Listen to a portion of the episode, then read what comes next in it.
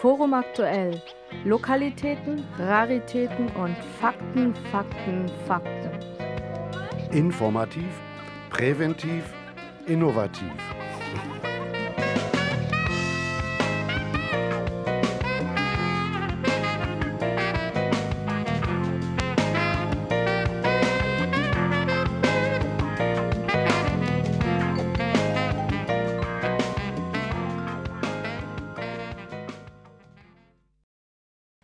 Abend, liebe ZuhörerInnen. Wie jeden zweiten Montag ist heute wieder zwischen 19 und 20 Uhr das Münchner Forum auf Sendung. Hier auf Lora München oder als Podcast im Internet unter www.münchnerforum.de. Heute für Sie am Mikrofon Franziska Kohl und Boris Gorellik. Das Münchner Forum setzt sich für eine gemeinwohlorientierte Stadtentwicklung ein. Wir stellen Fragen, suchen gemeinsam nach Antworten, diskutieren neue Ideen und ungewöhnliche Wege. Wir tragen interessante, auch kontroverse Themen in und um München in die Öffentlichkeit und initiieren Dialoge. Um die Stadt voranzubringen, stoßen wir Projekte an, machen Verfahren transparent, bringen Akteure unterschiedlicher gesellschaftlicher Gruppen zusammen und bieten so Raum für interdisziplinären Austausch und Informationen. Insofern verstehen wir uns als kritisch-konstruktive Begleitung der Münchner Stadtentwicklung. Und damit begrüßen wir Sie ganz herzlich zu unserer heutigen Sendung zum Thema Gender Planning, eine gerechte und sichere Stadt für alle. Etwa 54 Prozent der Weltbevölkerung lebt heute in Städten und Ballungsgebieten. In Deutschland sind es sogar knapp 80 Prozent der Bevölkerung, Tendenz steigend. Die Gründe dafür liegen oft auf der Hand eine gute Infrastruktur, bessere Jobchancen, ein großes Freizeitangebot. Doch neben den Möglichkeiten, die das Leben in der Stadt bietet, gibt es auch Schattenseiten, vor allem für Mädchen und junge Frauen. Ihr Alltag ist zum großen Teil geprägt von Angst und Unsicherheit, wie die vorliegende Untersuchung Safe in the City von Plan International Deutschland zur gefühlten Sicherheit von Mädchen und Frauen in Großstädten gezeigt hat. Von den markierten Orten wurden 80 Prozent als unsicher und nur 20 Prozent als sicher bewertet. Der Vergleich der untersuchten Städte zeigt, dass Mädchen und Frauen sich in allen vier deutschen Millionenstädten aus den gleichen Gründen nicht sicher fühlen und sich dadurch nicht frei bewegen können. Ähnliches ergab auch die 2018 durchgeführte internationale Befragung von Planen International in Lima, Madrid, Kampala, Delhi und Sydney. Vergleicht man die insgesamt gesetzten positiven und negativen Pins in diesen Metropolen mit denen in Berlin, Hamburg, München und Köln, muss man erkennen. Mädchen und Frauen aus den deutschen Großstädten fühlen sich damit nicht sicherer als die in den Hauptstädten von Peru, Uganda oder Indien. Wir sehen also schnell, es besteht akuter Handlungsbedarf. Deshalb haben wir heute Dr. Anke Schröder und Gabriele Nuss zu Gast, um diese Problematik in München zu verstehen. Frau Nuss, Sie arbeiten als stellvertretende Leiterin der Gleichstellungsstelle für Frauen und als Geschäftsführung der Stadtratskommission zur Gleichstellung von Frauen. Wollen Sie sich unseren Zuhörern vielleicht vorstellen und erläutern, was Ihre Tätigkeit überhaupt ist? Ja, hallo an alle Interessierten. Äh, ich freue mich, dass Sie heute zuhören in dieser Radiosendung und ähm, ich wurde ja schon namentlich vorgestellt. Ich bin Frau Nuss, Gabriele Nuss und arbeite in der Gleichstellungsstelle die Gleichstellungsstelle ist schon seit langer Zeit in München eine feste Institution. Äh, sie ist 1985 eingerichtet worden und äh, zunächst aufgrund des Bayerischen Gleichstellungsgesetzes, was ja in erster Linie die betrieblichen Gleichstellungsaufträge fasst.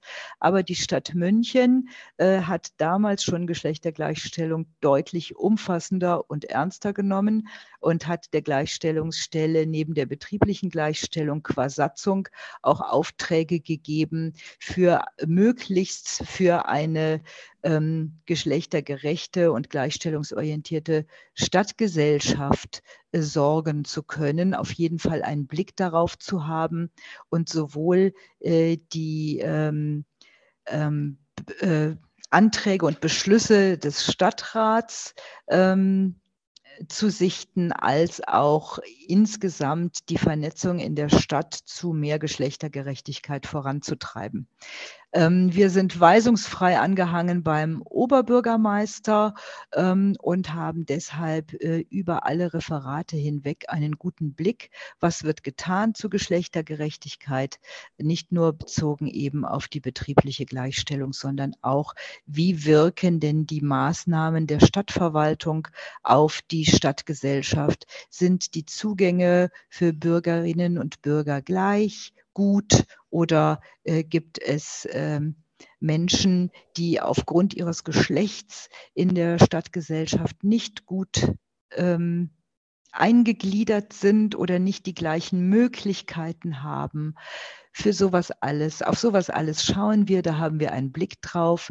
Wir sind wenige in der Gleichstellungsstelle, können also nicht sehr viele eigene Maßnahmen äh, gestalten. Dennoch machen wir auch äh, fachliche ähm, Interventionen aus unserer Gleichstellungsstelle heraus und Veranstaltungen.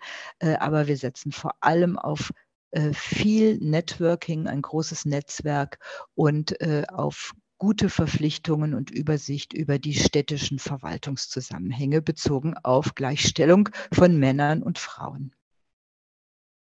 Ah, das klingt ja auf jeden Fall schon mal sehr interessant. Können Sie uns da vielleicht zu Beginn einmal eine kurze allgemeine Definition von Gender Mainstreaming geben?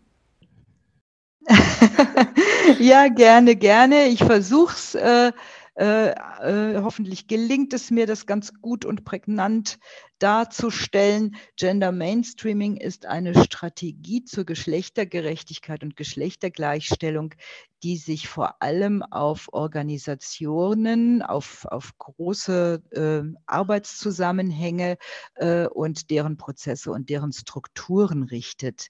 Ähm, weil es geht ja nicht nur darum, äh, eine geschlechtergerechte persönliche Haltung zu haben, sondern Geschlechtergerechtigkeit muss sich auch abbilden im Tun. Und da sind natürlich Strukturen und Prozesse wichtige strategische Einflussfaktoren. Ähm, das Wort kommt ja so ein bisschen sperrig daher. Das liegt daran, dass es äh, um die englische Formulierung geht, weil es im Deutschen keine schlagkräftige Entsprechung gibt. Ähm, ich sage vielleicht noch mal ganz kurz, das wissen wahrscheinlich schon alle, alle, die zuhören. Ich sage es trotzdem noch mal. Ähm, Im Englischen gibt es einen Unterschied zwischen dem Wort Sex, was die biologische Geschlechtlichkeit angeht, und dem Wort Gender, was ähm, alle Geschlechterrollen, Zuschreibungen und Erwartungen in unseren gesellschaftlichen Zusammenhängen angeht. Und Mainstreaming heißt einfach, dass in möglichst allen Bereichen, auf allen Ebenen, in allen Zusammenhängen ähm, ein Thema, in diesem Fall Geschlechtergerechtigkeit und Gleichstellung, berücksichtigt werden soll. Also es ist eine wichtige Strategie. Die Strategie beeinflusst natürlich ähm, personelle äh, Aufträge als auch strukturelle Verankerungen, ähm, zum Beispiel wird Geschlechtergerechtigkeit in Besprechungen berücksichtigt. Zum Beispiel, wie werden Frauen und Männer an Besprechungen beteiligt? Äh, zum Beispiel, ähm, wie wird in Leistungsbeschreibungen äh, bei öffentlicher Vergabe ähm, Geschlechtergerechtigkeit ähm, festgeschrieben. Ganz, ganz viele, viele Systeme sind da ähm, betroffen. Und es gibt natürlich auch wie bei jeder ordentlichen Strategie Evaluationsfaktoren nach Quantität, nach Qualität, nach Zugängen, ähm, nach äh, Teilhabemöglichkeiten, nach Entwicklungsfaktoren. Also das ist alles gut festgeschrieben. Ich glaube, viel, viel kann man dazu im Internet finden. Wer sich tiefer damit beschäftigen möchte, der liest besser, als wenn ich jetzt lang noch weiter ausführe. Ich hoffe aber trotzdem, das hat ein bisschen geholfen. Ja, auf jeden Fall. Dankeschön. Dann kommen wir auch gleich zur ersten Frage zur Stadtplanung. Und zwar steht ja in der Europäischen Charta, dass die Gleichstellung von Frauen und Männern als Querschnittsthema auf den verschiedenen Ebenen der Stadtentwicklungsplanung eine wichtige Rolle spielt. Und das reicht von der Entwicklung von Zielen und Strategien für die zukünftige Entwicklung der Stadt bis hin zur Ableitung und der Umsetzung entsprechender Maßnahmen. Was sind denn konkrete Maßnahmen, die aktuell in München umgesetzt werden? Ja, also ich möchte noch mal kurz ausholen. Es ist natürlich wirklich wichtig, äh, im Sinne der Gender Mainstreaming Strategie ähm, dieses Thema ähm, auch bezogen auf Stadtentwicklungsplanung. Da ist nicht nur das Planungsreferat gefragt, sondern da sind alle städtischen Referate gefragt, die zusammenarbeiten müssen ähm, zu einer ähm, ähm, geschlechterbezogenen geschlechterbezogen ähm, gerechten Nutzungsmöglichkeit der Stadt München. Das bezieht sich nicht nur auf Planung und Bau, ähm, das bezieht sich auch natürlich auf gesundheitliche Faktoren, auf äh, äh, Möglichkeiten zu Teilhabe, Fragestellungen und es geht natürlich nicht nur ums Wohnungsbauen, sondern es geht auch um Mobilität, um öffentlichen Raum, um öffentliche Gebäude. Und da sind einfach viele beteiligt, nicht zuletzt der Stadtrat, der die Beschlussfassungen dann auch entsprechend auf Geschlechtergerechtigkeit testen und beschließen muss. Ähm, genau. Und es geht nicht nur um Stadtentwicklungsplanung, es geht auch um gesamte Stadtplanung, um Bauleitplanung, um bauliche Umsetzungen. Und das bezieht sich auf alle Lebensabschnitte unserer Bürgerinnen und Bürger. Ähm, Insofern ist es ganz eine wichtige Sache ähm, und durchschlagend in der Stadt, ähm, was an konkreten Maßnahmen aktuell umgesetzt, jetzt ganz aktuell umgesetzt wird, sind in erster Linie ähm, Maßnahmen. Also es ist ganz grundsätzlich so, ähm, dass in der gesamten Bauleitplanung ähm, die ähm, geschlechtergerechten Fragestellungen immer wieder aufgerufen werden. Und äh, das Planungsreferat macht auch immer wieder Gender-Tage dazu, zu dem Thema, wie werden Männer und Frauen in der Stadtgesellschaft befähigt, in der Stadtplanung berücksichtigt ähm, für den städtischen Raum.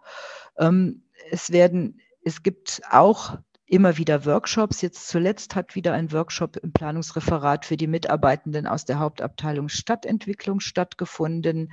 Äh, da werden verschiedene Themen behandelt, die sich mit Gender oder unterrepräsentierten Bevölkerungsgruppen beschäftigen. Und es gab auch einen Film äh, von äh, Menschen, die eine Gender AG, äh, die auch regelmäßig stattfindet im Planungsreferat, äh, gemacht wurde. Ein Film wurde erstellt zu 30 Jahre Stadtbaurätinnen. Wir haben ja im Planungsreferat äh, in Folge zwei Stadtbaurätinnen an der Spitze. Und dazu gab es auch begleitende Diskussionsrunden und eine Veranstaltung. Das bezog sich natürlich auf die Fragestellung, wie führt eine Frau und wie führt eine Frau auch die Stadtentwicklungsplanung und Bauleitplanung weiter. Ähm, was jetzt ähm, weiter noch konkret festgeschrieben ist, ähm, ist äh, natürlich mh, ganz top-down, entsprechend der, Main, der Gender Mainstreaming-Strategie, dass auch in den Leitlinien der Stadt München, die ganz erheblich auf die Planungsfragestellungen eingehen, äh, in der Perspektive München Geschlechtergerechtigkeit bereits festgeschrieben ist äh, und dass die Stadtentwicklungsplanung 20 40, also STEP 2040, äh, wie das so schön abgekürzt ist, ähm, ganz stark innovative Nahmobilitätskonzepte und effiziente Wegeverknüpfungen in Kombination mit, dem, mit der Mobilitätsstrategie der Stadt München anschaut, auch bezogen auf kurze Wege in Wohnquartieren. Und dazu gibt es auch einen Jugenddialog, wo ganz spezifisch darauf geachtet wird, äh, dass Mädchen ebenso befragt werden wie Jungen und auch Personen anderer Geschlechter. Das möchte ich bitte hier auch nochmal erwähnen. Die Welt, unsere Welt ist nicht nur binär. Insofern ähm, ist da die Sensibilität auch schon sehr stark gegeben. Genau, und dann gibt es auch äh, ganz aktuell eine, ein, äh, bildet sich ähm, Geschlechtergerechtigkeit klar ab in einem Projekt, das heißt Sanriemo. Ähm, ähm, da ähm, werden auch ganz spezifisch ähm, die Angsträume anhand von Beispielen thematisiert. Und das ist, glaube ich, eine ganz schöne Sache. Ähm, das ist im Moment gerade aktuell und da kann, das kann man besichtigen und eine Führung dadurch haben. Der Treffpunkt vor Ort ist äh, am 5. Juli äh, 9.30 Uhr bis 11 Uhr. Da gibt es Informationen auf der Webseite kooperative Großstadt.de Sanremo, wen es interessiert. Lora München, das alternative Radio auf der 92.4. Sendet montags bis donnerstags von 16 bis 24 und am Freitag von 16 bis 21 Uhr. Genau. Ähm, viele, viele Sachen sind auch nochmal gekoppelt mit, äh, dem, mit der Europäischen Charta zur Gleichstellung von Frauen und Männern. Ähm, zur kommunalen Gleichstellung von Frauen und Männern. Äh, da haben wir ähm, in der, in dieser Charta, in der Umsetzung dieser Charta hat die Landeshauptstadt München und hat das Planungsreferat da insbesondere zwei Positionen äh, besetzt, nämlich die geschlechtergerechte Ausgestaltung der Handlungsräume der Stadtentwicklung und die Vermeidung von Angsträumen. Ähm, die Handlungsräume, dafür, da muss ich vielleicht ein bisschen was zu sagen. Äh, das äh, Planungsreferat äh, hat den Auftrag bekommen, zur Stadtentwicklung Räume in der Stadt auszumachen, die einer besonderen Entwicklungsdynamik unterliegen, wo entweder viel passiert oder lange gar nichts mehr passiert ist, bezogen auf verschiedene bauliche und räumliche Maßnahmen. Und da gibt es verschiedene Handlungsräume. Ähm, die sind sozusagen als besonders dynamische Hotspots der Stadtentwicklung ausgeschrieben und haben eine hohe fachübergreifende Dichte an Projekten, Planungen und verschiedene Chancen und Herausforderungen. Und spezifisch für diese Handlungsräume ähm, ist äh, abgezielt dass da Geschlechtergerechtigkeit eine sehr große Rolle spielt in der Vorplanung und in der Hauptplanung und in der Umsetzung. Letztendlich kommt es natürlich immer auch auf die bauliche Umsetzung an. Da verlassen wir das Planungsreferat und kommen zum Baureferat. Sie haben gerade schon die Angsträume angesprochen. Wie entstehen denn solche Angsträume und was wird da aktuell in München getan? Ja, Angsträume sind schon ein lange, lange währendes Thema in der äh, Sozialraumplanung, sage ich jetzt mal, und betreffen insbesondere Mädchen und junge Frauen, die sich tatsächlich ähm, aufgrund ihrer Geschlechter, unserer geschlechterhierarchischen ähm, Annahmen, die in unserer Gesellschaft immer noch ganz stark und populär ähm, gelebt werden, ähm, fühlen sich Frauen subjektiv oder auch ganz faktisch sehr unsicher in vielen, vielen städtischen Ra Raumzusammenhängen. Ob das jetzt im, im eigenen Wohnhaus ist oder auf der Straße oder beim Feiern oder auf Wegen oder im öffentlichen Personennahverkehr. Es äh, passiert ihnen oft, dass sie ungünstige, ungute Situationen erleben, ähm, die sie äh, dazu bringen, eher nicht den öffentlichen Raum zu nutzen und eher nicht aus dem Haus zu gehen, in natürlich Verkennung der Tatsache, dass auch in den eigenen vier Wänden vieles passiert an Gewalt und Diskriminierung. Dennoch, es gibt äh, viele Diskriminierungsfaktoren, insbesondere wenn man das äh, verschränkt mit anderen Diskriminierungsfaktoren, also so intersektional denkt. Wir hören schon immer sehr stark, ähm, gerade auch von Frauen mit Migrationshintergrund, dass äh, sie eigentlich ähm, aufgrund ihrer Einkommenslagen auf den öffentlichen Personennahverkehr stark angewiesen sind, äh, ihn dennoch oft nicht gerne nutzen, weil es immer wieder zu Diskriminierungen kommt, die ihnen ganz persönlich ganz nahe gehen. wir hatten auch eine Befragung zu unserem 30-jährigen Bestehen der Gleichstellungsstelle und es ist natürlich wirklich besonders äh, schade und besonders ähm, wie soll ich das denn sagen, beunruhigend in irgendeiner Form oder traurig, dass äh, Frauen aus allen Altersgruppierungen äh, genau die Räume als Angsträume benannt haben, wo sie sich selber am allerliebsten aufhalten. Das ist eine wirklich äh, prekäre Situation, da wo sie gern hingehen. Junge Frauen zum Feiern zum Beispiel, alte Frauen in den Park zum Beispiel. Ähm, da haben sie auch ein besonderes Unsicherheits Gefühl und ein besonderes Unsicherheitserleben. Und interessanterweise haben wir da nicht nur die Frauen, sondern auch die Männer befragt. Und die Männer sehen es ganz genauso. Und deswegen lohnt es sich sehr, auf die Angsträume zu schauen und äh, da was zu tun. Ähm, nicht zuletzt hat ja auch ähm, und zwar muss man das auch auf unterschiedliche Lebenslagen, wie ich das gerade schon berichtet habe, herunterbrechen. Und da hat auch der Kreis Jugendring München Stadt zusammen mit anderen äh, Kinder- und Jugendeinrichtungen äh, jetzt ganz zuletzt das Projekt Platz da ähm, durchgeführt. Auch jetzt gibt es wieder Jugendbefragungen im Rahmen des Planungsreferats und des Kreisjugendrings. Aber Platz da hat zum Beispiel ganz deutlich gezeigt, dass den jungen Mädchen im Besonderen ähm, tatsächliche Notfallunterstützungen oder Möglichkeiten, Hilfe zu holen im Notfall, ähm, im äh, öffentlichen Personennahverkehr zum Beispiel an den Bushaltestellen fehlen. Äh, und dass es auch oft eine Beleuchtungsfrage ist.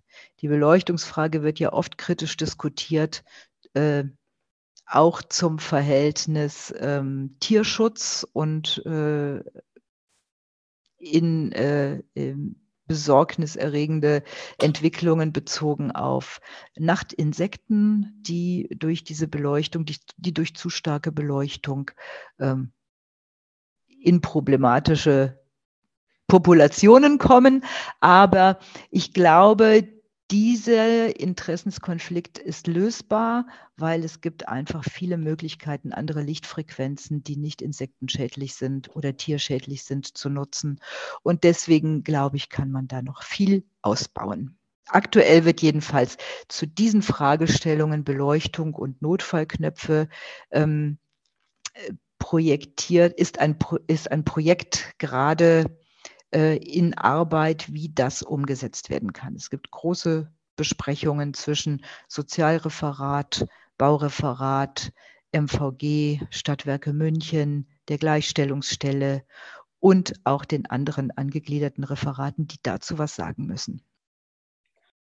Bei so vielen Besprechungen wäre es ja natürlich mal interessant, dann zu erfahren, wie denn die aktuelle Stimmung in München gegenüber gendersensiblem Bauen ist und auf wie viel Widerstand und Kritik sie da bei ihren Projekten stoßen. Also ich glaube, es ist so, dass der im Rahmen der Verwaltung schon sehr stark angekommen ist, dass man dieses Thema Geschlechtergerechtigkeit anschauen muss in der äh, öffentlichen Teilhabe an unserer Stadt. Ähm, ich glaube, es ist nicht so sehr mehr der große Widerstand. Ich glaube, es ist viel stärker das Gefühl, dass dieser Aspekt zusätzlich geleistet werden muss zu allen mhm. anderen Aufgaben und nicht im Rahmen aller anderen Aufgaben geleistet wird. Und dieser äh, gedankliche Switch in Haltung und Einstellung muss noch bei vielen Menschen passieren, da bin ich mir sicher. Aber ich bin mir auch sicher, dass es vorangeht, äh, weil wir an vielen Stellen und schon über lange Zeit anpacken zur Stadtentwicklungsplanung und zu Bau. Und insofern äh, denke ich, da spielt die Zeit für die Geschlechtergerechtigkeit und Gleichstellung. Ähm, ein anderer Aspekt ist natürlich, weil ähm, Bau- und Stadtentwicklungsplanung sehr lange als geschlechtsneutral angesehen wurde, ähm, gibt es bei vielen in vielen Prozessen und bei vielen Zusammenhängen äh, noch eine große Handlungsunsicherheit, was man denn überhaupt anschauen könnte. Also es ist noch nicht so richtig in den Alltag gegangen, ähm, weswegen äh, immer weiter daran gearbeitet wird, äh, dass es ähm, gute Prozessanleitungen gibt. Wie kann man darauf gucken? Wie kann man was anschauen? Wo uns das sicher ganz gut gelungen ist, ähm, ist äh, bezogen auf geschlechtergerechte Spielraumplanung. Äh, da gab es einen referatsübergreifenden Arbeitskreis, in enger Verschränkung mit dem Münchner Stadtrat ähm, unter Federführung des Baureferats. Äh, da wurde ganz deutlich und ganz konkret ausgearbeitet, auf was ist alles zu achten, ähm, bis hin zu den Vergaben an äh, umsetzende Büros, äh, die die Arbeiten ausführen und die damit darüber auch verpflichtet werden, das anzuschauen und das zu berücksichtigen und dazu Stellung zu nehmen. Ich glaube, je mehr eingeschrieben wird in Prozesse, umso besser ist es auch, äh, die entsprechenden Vergaben zu gestalten, so dass nachher auch die Stadträtinnen, wenn es um Preisgerichte geht beim Bauen und äh, bei der baulichen Umsetzung, ähm, da klar sagen können, liebe Architekturbüros, ähm, liebe Gartengestaltungsbüros, ähm, das ist unser städtischer Anspruch. Das steht schon in der Vergabe drin. Das ist äh, Inhalt der Leistungsbeschreibung. Das könnt ihr vertraglich nicht leugnen und wenn ihr da nicht drauf eingeht, dann bekommt ihr den Zuschlag nicht. Ich finde es ganz äh, wichtig, dass äh, die gesamte Planungsebene gerade jetzt im Moment äh, besonders äh, geschlechtergerecht sich ausgestaltet, weil wir hatten ja jetzt auch eine Bevölkerungsbefragung, die ausgewertet ist. Und da kam raus, dass die Frauen sehr besonders ähm, klimabewusst sind und sich auch sehr viel stärker klimagerecht verhalten. Ähm, und im Rahmen dieser gesamten Fragestellung Planung statt Entwicklung Bau ist das natürlich ein erhebliches Thema. Da kann man die Ressourcen von Frauen äh, schon wirklich sehr gut nutzen. Und deshalb würde ich mich sehr freuen, wenn alle sehr bewusst in dieser Richtung weiterdenken. Ja, das würde mich auch sehr freuen. Ich danke Ihnen fürs Gespräch. Ich denke, es war für uns alle sehr interessant und aufschlussreich, mal hinter die Kulissen des Gender Plannings zu blicken in München. Dann darf ich an dieser Stelle einmal zu Boris und Frau Dr. Schröder überleiten, die die Sicherheit in der Stadt noch weiter vertiefen werden. Aber zunächst hören wir auf den Wunsch von Frau Nuss March March von The Chicks.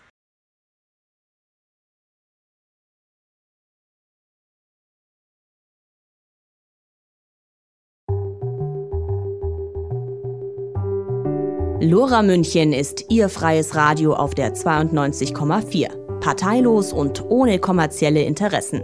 Unser Anspruch? Eine kritische Gegenöffentlichkeit schaffen. Unser Ziel? Alternativen zum Mainstream ein Forum geben. Dazu brauchen wir Ihre finanzielle Unterstützung. Spenden Sie an uns, damit wir auch in Zukunft unabhängig senden können. Mehr Infos unter www.lora924.de oder rufen Sie uns an unter 089 480 2851. 089 480 2851. Wir schicken Ihnen gerne Informationen zu.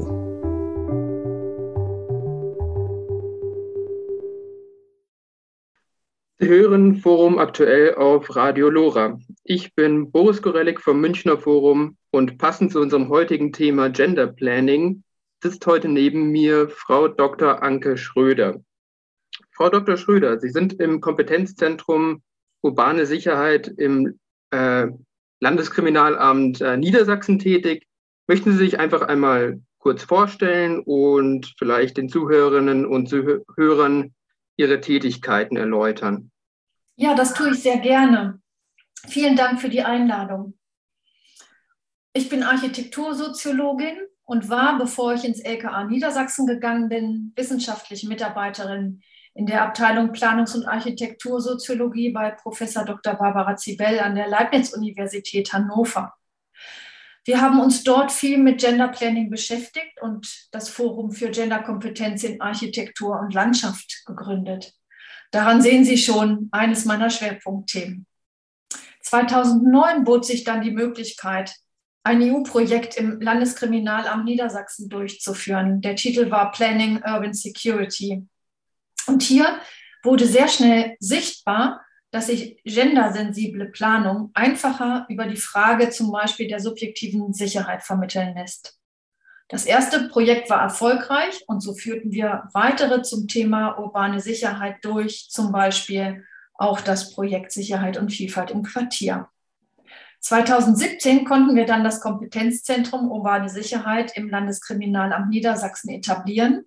Und hier besteht die Hauptaufgabe in der Forschung, aber auch in der Beratung und in Netzwerktätigkeiten. Denn urbane Sicherheit ist ein komplexes Thema, das Kooperation benötigt. Ja, und warum ist so ein Kompetenzzentrum für urbane Sicherheit denn überhaupt notwendig, Ihrer Meinung nach? Das Kurbas ist aus meiner Sicht ziemlich notwendig, weil es hier die Möglichkeit gibt, Sicherheit unter zahlreichen Facetten zu beleuchten und in unserem Fall auf einen Ort zu fokussieren. Ein Ort ist eben greifbar und im öffentlichen Raum, also der öffentliche Raum verstanden als Bühne der Gesellschaft, können Veränderungen stattfinden. Im Kurbas bündeln sich eben unterschiedliche Kompetenzen.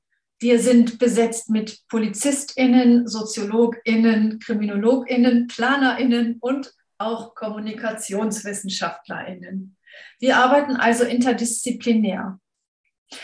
Sicherheit kann man ja aus unterschiedlichen Blickwinkeln verstehen. Es geht unter anderem um den Schutz von Menschen und Orten vor Gefahren wie alltäglicher Kriminalität oder Ordnungsstörung bis hin zum Schutz vor Terror und auch Amok. Wir beschäftigen uns dabei häufig mit der Frage, was objektive Sicherheit im Quartier ausmacht.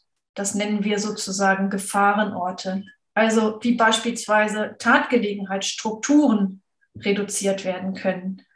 Welche Art von Delikten oder Incivilities finden statt und warum kann es an diesem Ort stattfinden? Hier finden wir Hinweise auf die Gestaltung und das Management von Orten. Aber wir stellen auch fest, dass sich Menschen mit dem Ort identifizieren oder ob sie sich identifizieren oder ob dieser Ort unbelebt ist oder sogar Vandalismus stattfindet. Wichtig hierbei ist immer die Frage, welche Delikte verunsichern Menschen? Und damit komme ich zum zweiten Strang, der wichtig ist im Kurbas und warum es das gibt. Denn das ist die Frage der subjektiven Sicherheit. Die nennen wir sozusagen dann die Angstträume.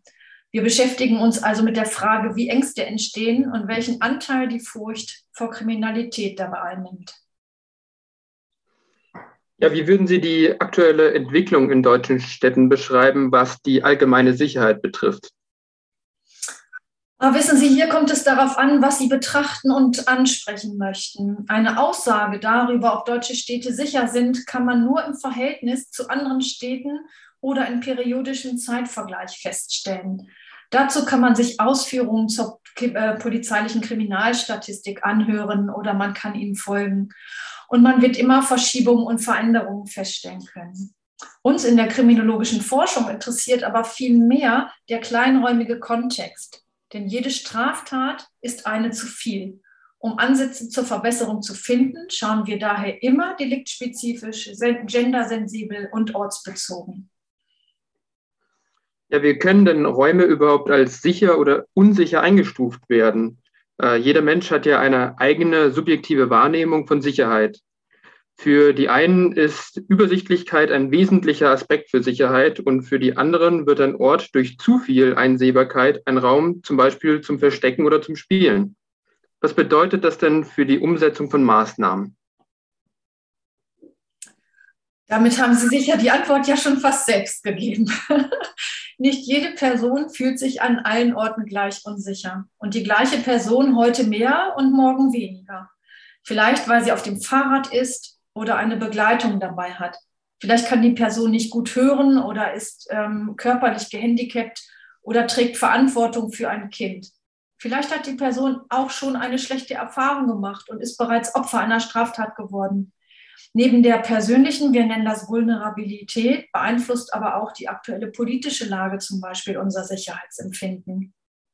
Aber wir wissen auch, dass die baulich-räumlichen Eigenschaften das Sicherheitsempfinden stärker beeinflusst als beispielsweise die soziale Nachbarschaft, der soziale nachbarschaftliche Kontakt. Also die Kombination aus verschiedenen Schutzdimensionen sind hier wichtig. Nur die Beleuchtung zu erhellen reicht genauso wenig aus wie mehr Videoüberwachung. Ja, welche äh, baulich-räumlichen Sicherheitskriterien gibt es denn, die eine gute städtebauliche und architektonische Gestaltung in Bezug auf objektive und gefühlte Sicherheit ausmachen? Um die Vielfalt an baulich-räumlichen Maßnahmen strukturiert anzuwenden, haben wir einen Kriterienkatalog mit drei Schutzdimensionen erstellt. Also es ist nicht nur der Schutz durch städtebauliche und architektonische Gestaltung, ähm, wie zum Beispiel Lesbarkeit, Orientierung, räumliche An- und Zuordnung, Übersichtlichkeit und Beleuchtung, sondern es ist auch Schutz durch Management, also die Instandhaltung, die Sauberkeit und auch die Kooperation mit anderen und die Schutz durch Nutzungsverantwortung. Also Partizipations- und Beteiligungsverfahren spielen hier eine äh, große Rolle, sowie die Verantwortungsübernahme für einen Ort. Dieser Katalog umfasst rund 70 Kriterien, die als Leitfragen formuliert sind und die einfach in ihrer Anwendung sind. Lora München, das alternative Radio auf der 92.4. Sendet montags bis donnerstags von 16 bis 24 und am Freitag von 16 bis 21 Uhr. Ja, um äh, zum Thema Gender Planning zurückzukehren, wie kann man sich denn die konkreten Maßnahmen vorstellen, um das urbane Sicherheitsempfinden insbesondere von Frauen zu stärken? Ja, das ist eine gute Frage. Also, dass sich Frauen besonders unsicher fühlen müssen, liegt ja an unterschiedlichen Gründen. Verhaltensweisen können wir mit unserem Instrument dabei allerdings nicht ändern. Also zum Beispiel Anmache im öffentlichen Raum gehört zu den verhaltensorientierten Präventionsansätzen. Wir kümmern uns mehr um die situative Prävention. Also wir, wie können Situationen zwischen Menschen an Orten geändert werden? Hier kommt es dann vor allem darauf an, sich in andere Lebensformen und Phasen reinzudenken. Also Diversität und Gendergerechtigkeit ist hier das Thema. Erst wenn ich in der Lage bin, mich in andere Situationen reinzudenken und diese als relevant erachte, können Maßnahmen fruchten. Um das zu verstehen, haben wir ein Instrument entwickelt, das es erlaubt, andere Rollen einzunehmen.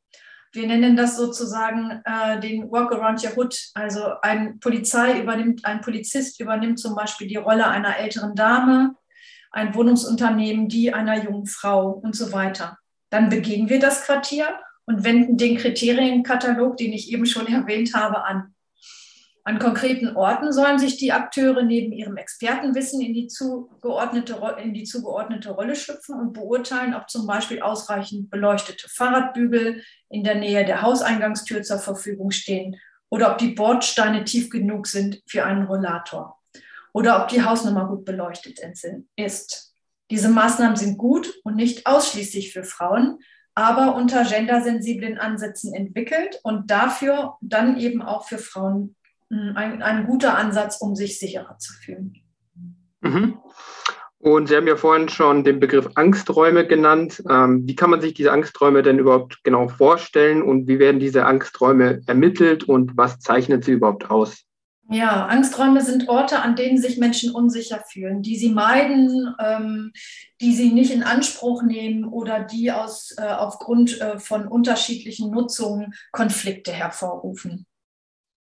Aber wie kommen wir an das Wissen? Das ist hier eben die gute Frage, woher wissen wir, wenn sich Menschen an Orten unsicher fühlen? Das kann man mit ganz komplizierten Befragungen herausbekommen.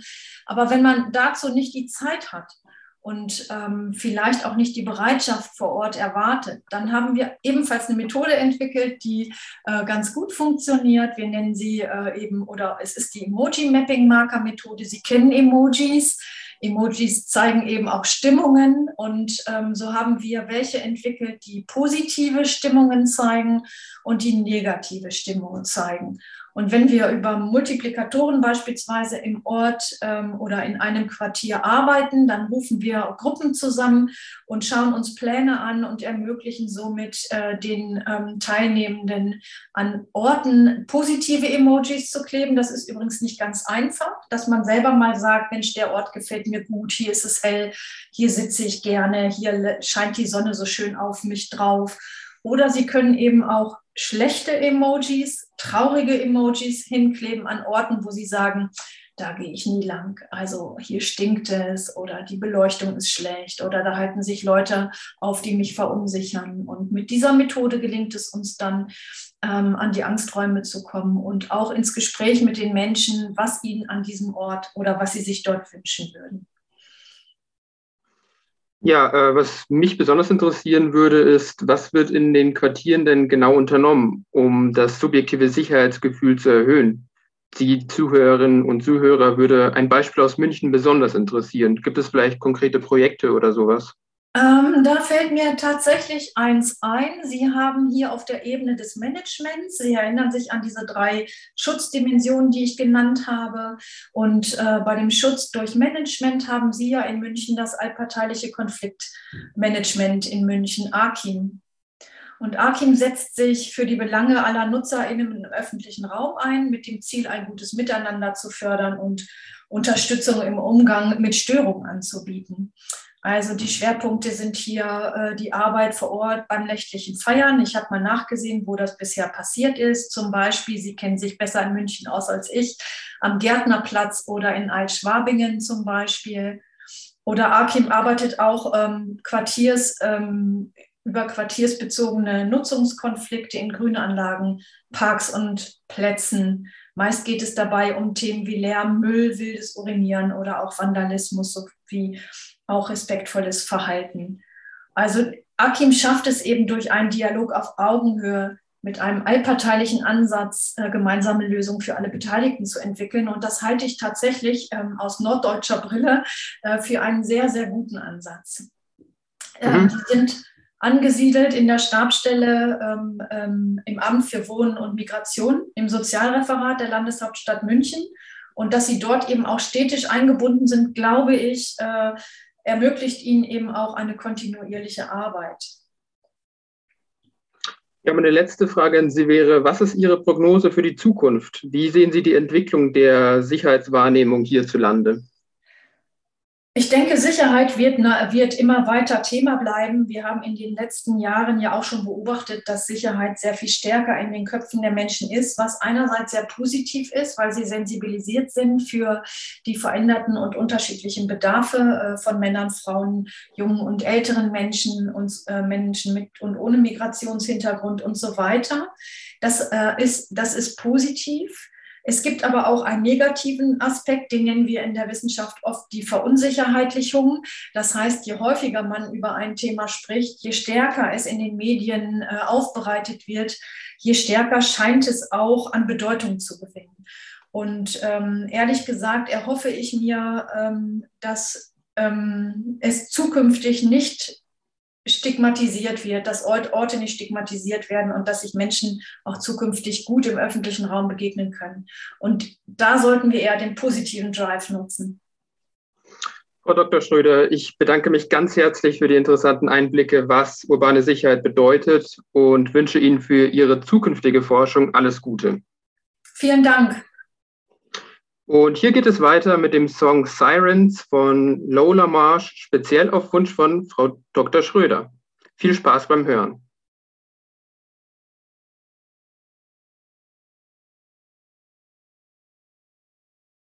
Wenn Ihnen diese Sendung gefallen hat, dann schalten Sie das nächste Mal wieder ein zu Forum Aktuell jeden zweiten Montag zwischen 19 und 20 Uhr auf Lora München oder als Podcast im Internet unter www.münchnerforum.de. Vielen Dank fürs Zuhören und noch viel Spaß beim weiteren Programm.